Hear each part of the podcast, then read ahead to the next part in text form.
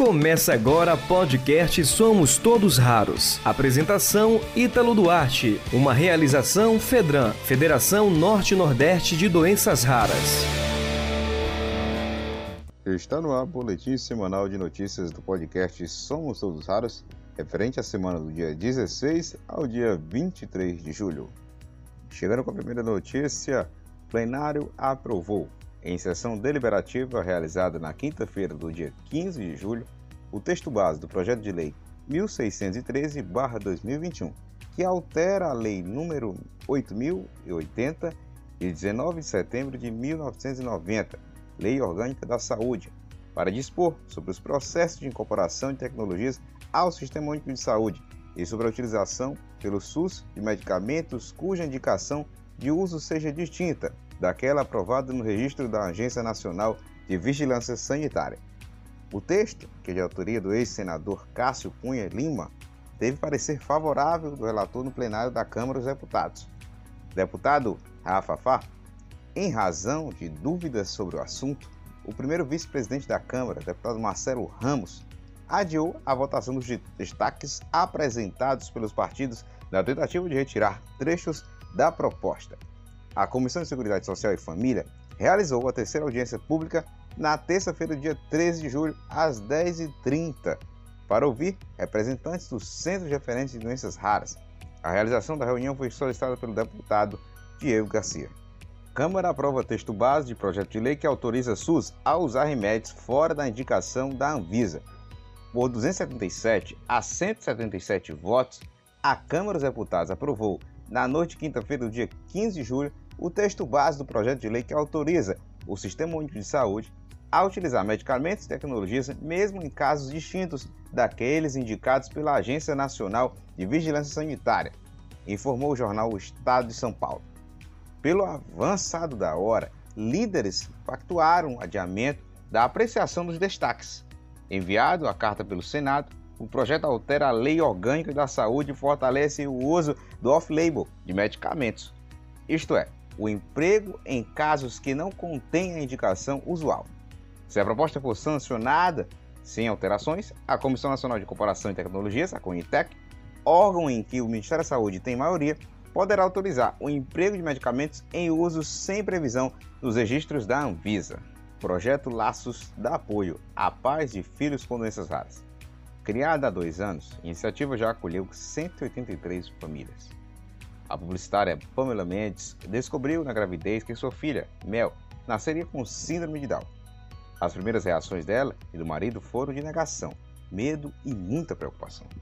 Mas depois eles procuraram informação e encontraram a acolhida do projeto Laços, que conecta gestantes com mulheres que já têm filhos com paralisia cerebral, síndromes e outras doenças raras, para que elas encontrem apoio e suporte emocional nesse período delicado Pamela contou que a acolhida da mãe, indicada pelo projeto, está sendo fundamental para entender os cuidados que sua filha precisa e ela já pensa até em ser voluntária futuramente. Programa ampliará a habilidade de crianças em tecnologia assistiva. O projeto anunciado pelo Ministério da Ciência, Tecnologia e Inovações quer incentivar o desenvolvimento de iniciativas para promover inclusão social, ampliar as habilidades de crianças em tecnologia assistiva esse é o objetivo de um programa anunciado nesta semana pelo ministro da Ciência, Tecnologia e Inovações, Marcos Pontes. Vale lembrar que a tecnologia assistiva é composta de recursos e serviços que contribuem para proporcionar ou ampliar no dia a dia as habilidades funcionais de pessoas com deficiência para promover qualidade de vida e inclusão social. Por meio do novo projeto, o governo federal quer estimular, com competições, crianças e adolescentes e também professores do ensino fundamental a desenvolverem soluções, tecnologias voltadas às pessoas com deficiência. Sem perspectivas e sem tratamento e com medo constante, mãe luta na justiça para vacinar a filha com doença rara. A menina Maju, de 4 anos, possui uma doença rara que atinge apenas outras 4 pessoas do Brasil e que a inclui no grupo de alto risco para a Covid-19.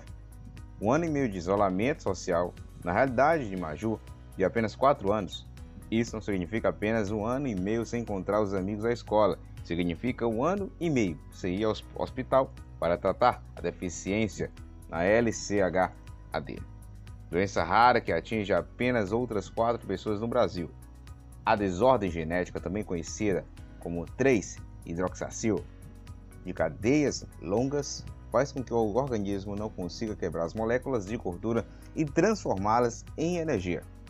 Ela, como tantas outras crianças que possuem doenças raras e desde sempre são esquecidas pelos planos de governo, não está sequer incluído no calendário de vacinação.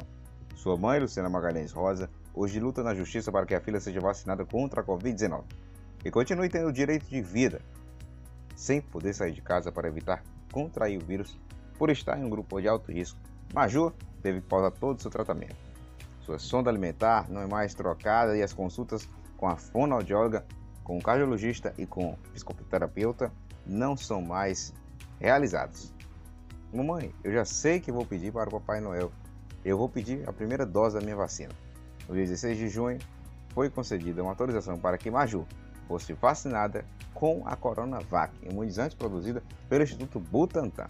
Dois dias depois, porém, o TJSP, Tribunal de Justiça do Estado de São Paulo, cassou eliminado, alegando que a faixa etária não está incluída no Plano Nacional de Imunização.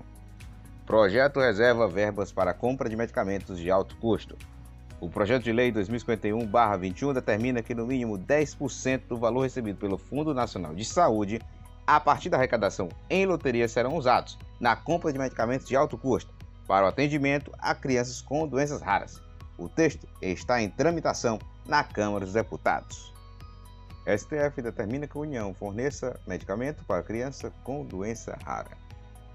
O presidente do Supremo Tribunal Federal, ministro Luiz Fux, reconsiderou uma decisão anterior e determinou à União o fornecimento do medicamento Zolgensma a uma criança portadora de AMI tipo 2. Segundo o ministro, novas informações juntadas aos autos permitem aferir que, apesar de medicamento ser registrado pela Anvisa apenas para uso em crianças de até 2 anos de idade, tem aprovação de agências renomadas no exterior para uso em crianças com até 5 anos, com um peso máximo de 21 kg. No caso dos autos, a criança fará 3 anos em setembro próximo. A condroplasia. Por que as pessoas com esse tipo de nanismo podem estar no grupo de risco da Covid-19? A condroplasia é uma doença responsável pela maioria dos casos de nanismo, que provoca um desenvolvimento atípico dos ossos devido à mutação no gene. Responsável pela diminuição da velocidade do crescimento. Devido às alterações genéticas, esses pacientes podem apresentar diminuição na caixa torácica, prejudicando o funcionamento do pulmão e, portanto, transformando esses pacientes em um grupo de risco para a infecção da Covid-19. Você ouviu o podcast Somos Todos Raros. apresentação Ítalo Duarte. Uma realização Fedran, Federação Norte-Nordeste de Doenças Raras.